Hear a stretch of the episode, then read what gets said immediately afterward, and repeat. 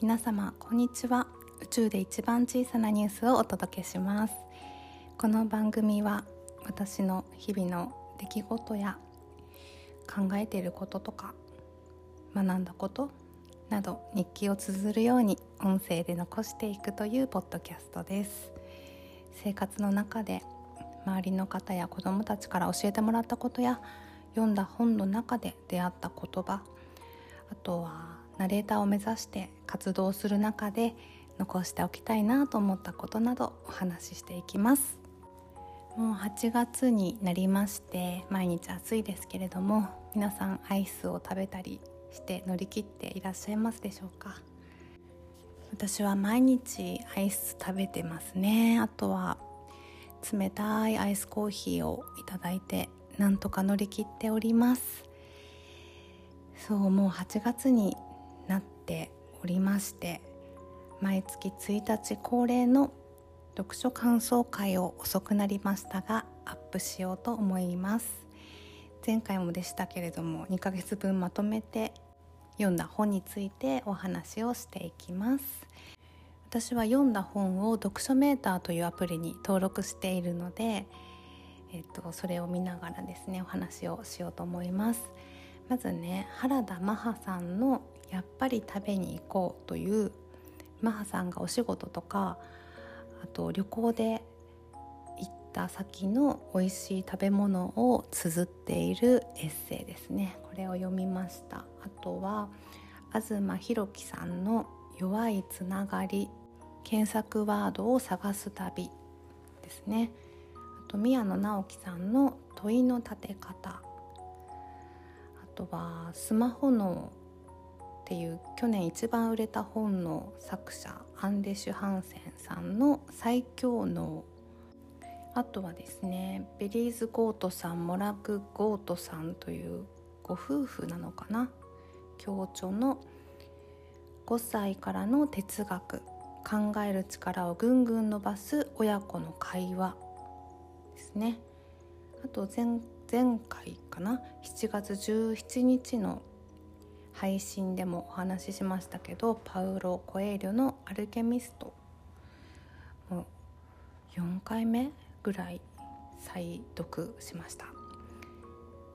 7月17日の配信ではその本の中の「幸福の秘訣はティースプーンの油」っていうタイトルで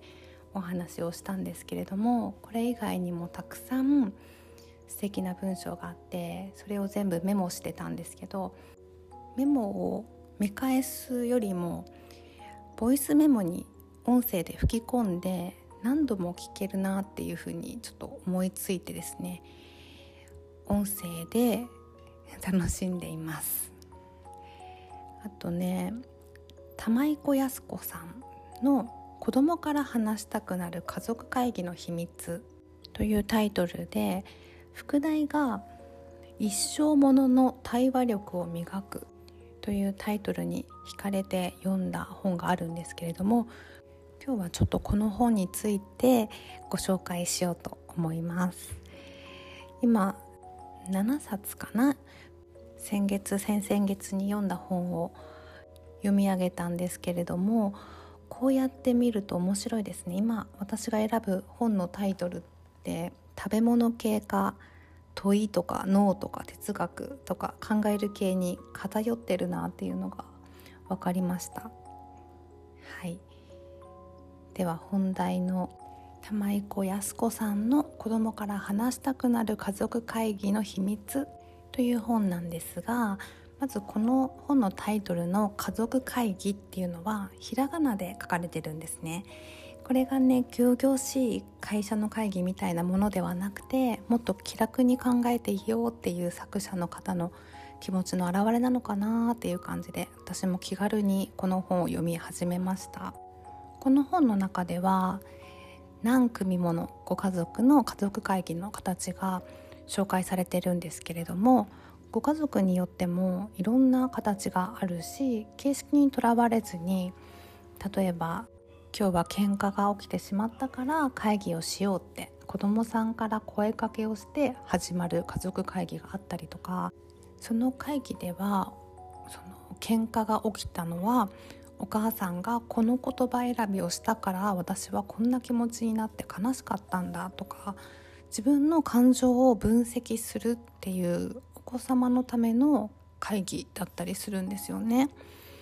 で同じ家族でも家族会議を重ねていくことで子どもたちも親も成長して会議の形が変わったりとか意見を言うのも聞くのも当たり前になってくることで会議の頻度が減ってきたりってねどんどん変化をしていくっていうのも紹介されていて私も自分たちに合った家族会議っていうのを見つけていきたいなって思いました。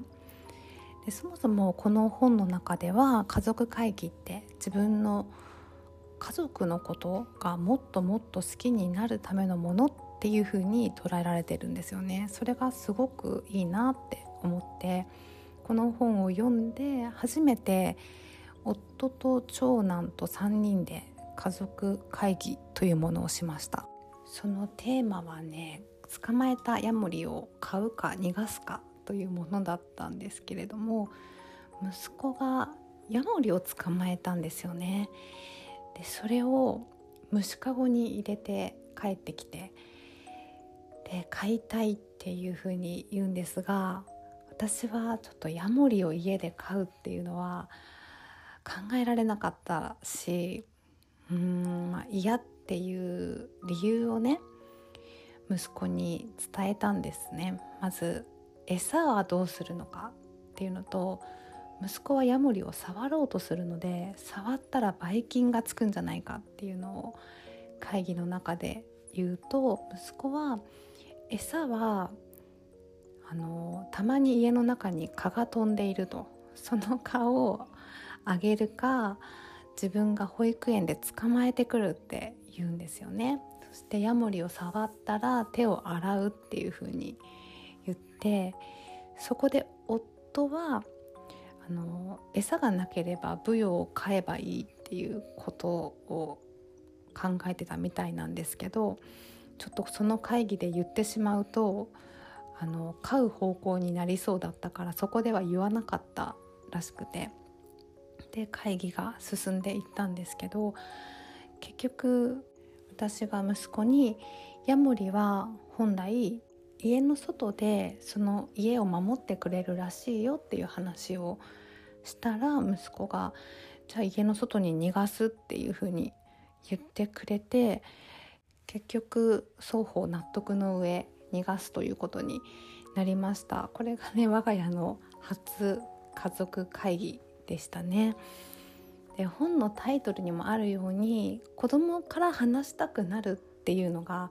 私も目指したいところなんですよね。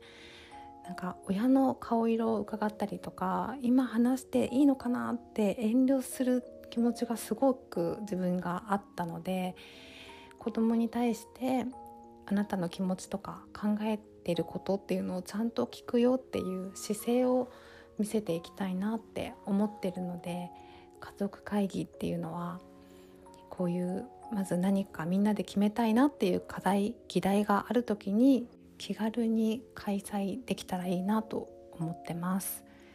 あとこれに加えてもう1作品ありました。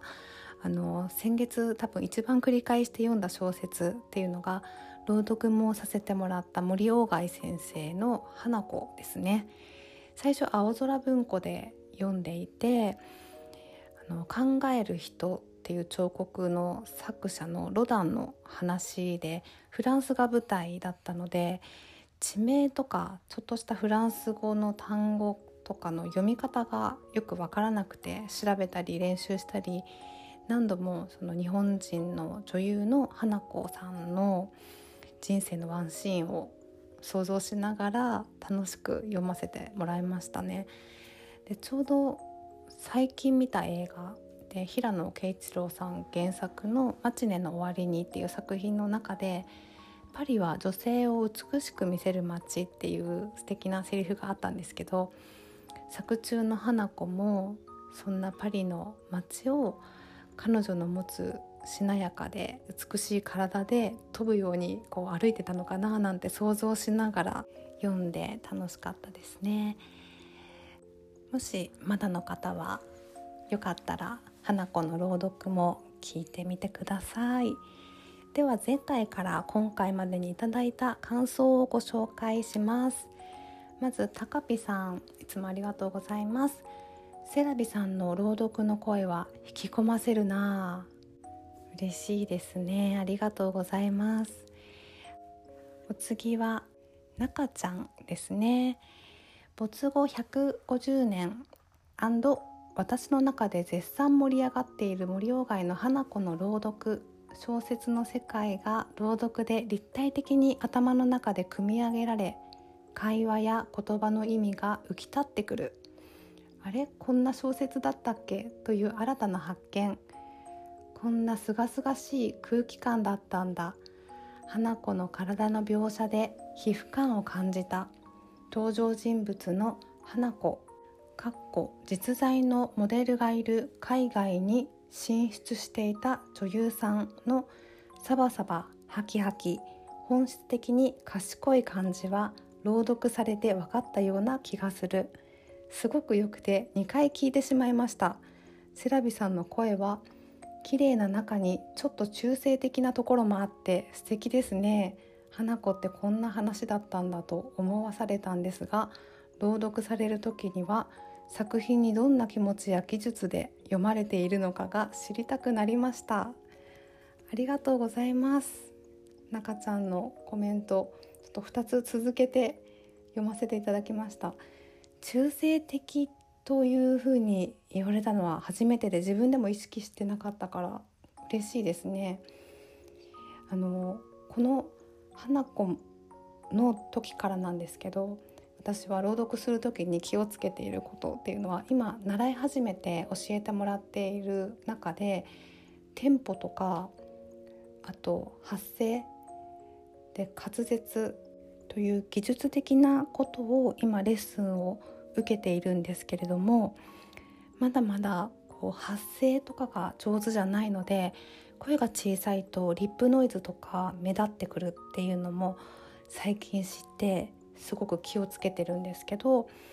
今一番気をつけていることは文字を読んでますっていう風にならないように自分の言葉で喋って聞いてくれてる方に伝えるっていうことを意識しています。